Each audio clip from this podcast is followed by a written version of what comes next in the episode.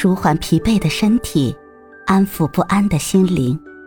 你好，欢迎收听夜听栏目《猫一会儿吧》，我是奇迹猫猫。今天为你带来的美文是《一梦千寻》。清晨，阳光淡雅而轻柔，空气温润而清新。让人抵挡不住这种诱惑，想走出来，和大自然来一次亲密接触。带着疲惫的身躯和一颗脆弱的心灵，去接受大自然的洗礼。走在熟悉的小港，看着与自己擦肩而过的人们，木呆的表情，麻木的神情，总让人感觉好像一堵厚厚的墙横在人们中间。让人看不见彼此，也拉开了人与人之间的距离。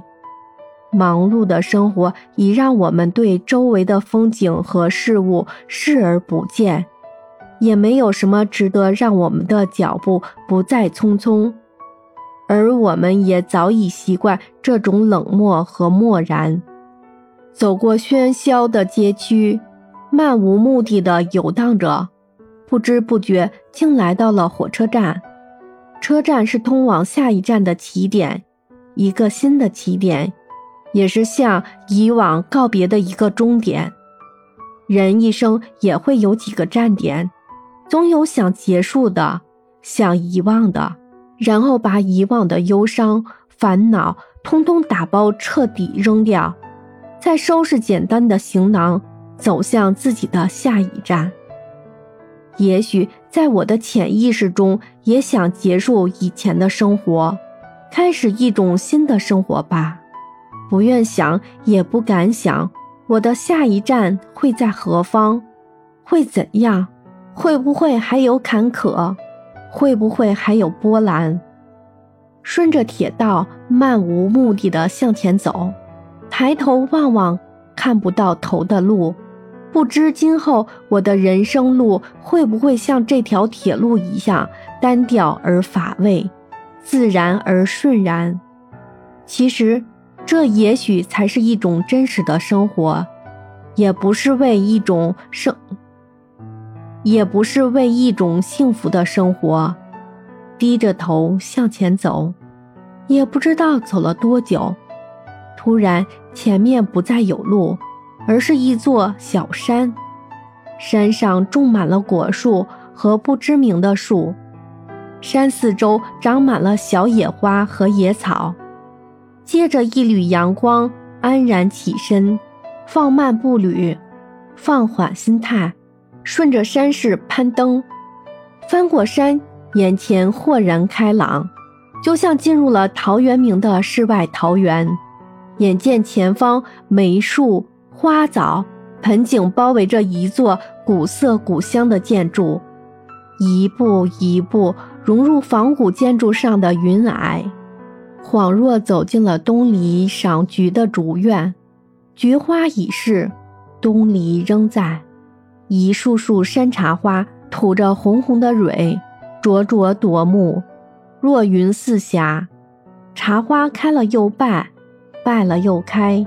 一地花瓣杂乱地烘托着树的红晕，极像一位含着情致的少妇。抖落下相思泪后，眼眸红湿，微风簌簌之中，相思包裹了一袭裙裾。鸟儿在前面唱着歌为我引路，蝴蝶在路两边的花丛中飞舞，空气中弥漫着淡淡的花香和草香。使人更加神清气爽，不由得加快脚步，环绕竹篱，有入阴之幽，有赏花之柔。但见三株梅树，婉约别致，亭亭立于竹篱中。推门而入，屋内空无一人，只有墙上一盏壁灯还在亮着。屋内布置简洁而雅致。房子左边摆着圆桌和几把椅子，桌上的花瓶还插着一束带有露珠的百合，晶莹剔透的露珠犹如百合的泪珠。不知这是他对根的思念，还是他为追寻爱所付出的代价？或许他只是沉浸在自己的花开花落中，无法自拔那份失落和忧伤。墙上还挂着一幅字：“宁静致远”，字迹丰满圆润，苍劲有力，感受着主人那份淡然的心态和悠然的情怀。右边靠窗是一个书桌，桌子上很干净，只有一盏台灯和一个笔筒。桌上有一本摊开的书，是张爱玲的散文集。此情此景，眼前仿佛出现幻觉。诗情画意的渔港，走来一位穿着旧式旗袍的女子，手撑一把油纸伞。忧郁的眼神带着几分古色的忧伤，那令人窒息的绚烂，犹如坠落在冷寂暗黑的夜空中的烟花，止于一地冰冷的烟烬，如梦似幻。桌子上还放着一张信笺，信笺上的字迹未干。于千万人之中，遇见你要遇见的人；于千万年之中。时间的无涯荒野里，没有早一步，也没有迟一步。遇见了，也只能轻轻地说一句：“你也在这里吗？”心中不由涌上一种悸动，感受着主人的那份寂寥和诗情。看着书桌对面的书橱，里面摆满了各种各样的书。站在书橱前，翻着主人曾经看过的书。眼前仿佛看到一个孤灯夜读的背影，有种似曾相识的感觉。不知是自己心事太重，还是被这间房屋所感染，心中掠过一丝忧伤，但很快就被窗内射入的阳光击得粉碎。走出室内，小屋门前有一条小溪，不知由哪来，也不知流向哪儿。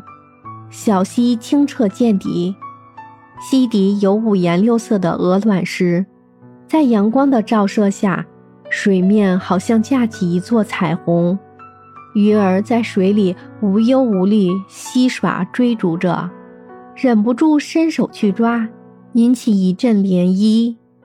溪水清凉宜人，沁人心脾。横在小溪上是一座用竹子编的小桥。就像一个竹筏，走过小桥是一片竹林，青翠挺拔，郁郁葱葱。走进竹林小径，曲径通幽，风轻悠悠地吹拂着竹林，竹叶在风的吹拂下微微颤动着，发出沙沙沙的声响，像是有人在喃喃自语。沙沙的竹叶声伴随着小溪。潺潺的流水声，合奏一曲优美动听的乐曲，犹如天籁之音。嗅着空气中淡淡的竹叶的清新和清幽的气息，听着鸟儿悠扬的歌唱，看着竹影透过阳光的斑驳，林中的幽静让人心旷神怡，舒心而惬意。不知是昨夜的雾还没散尽，还是自己有点泪眼朦胧。竹叶显得朦胧与飘渺。前面缓缓而来的是你吗？是错觉还是幻觉？不相信自己的眼睛，使劲揉揉眼。你就像苍天派来为我指引迷津的守护神，飘然来到我面前，轻轻牵起我的手。带着我走向没有尽头的梦中。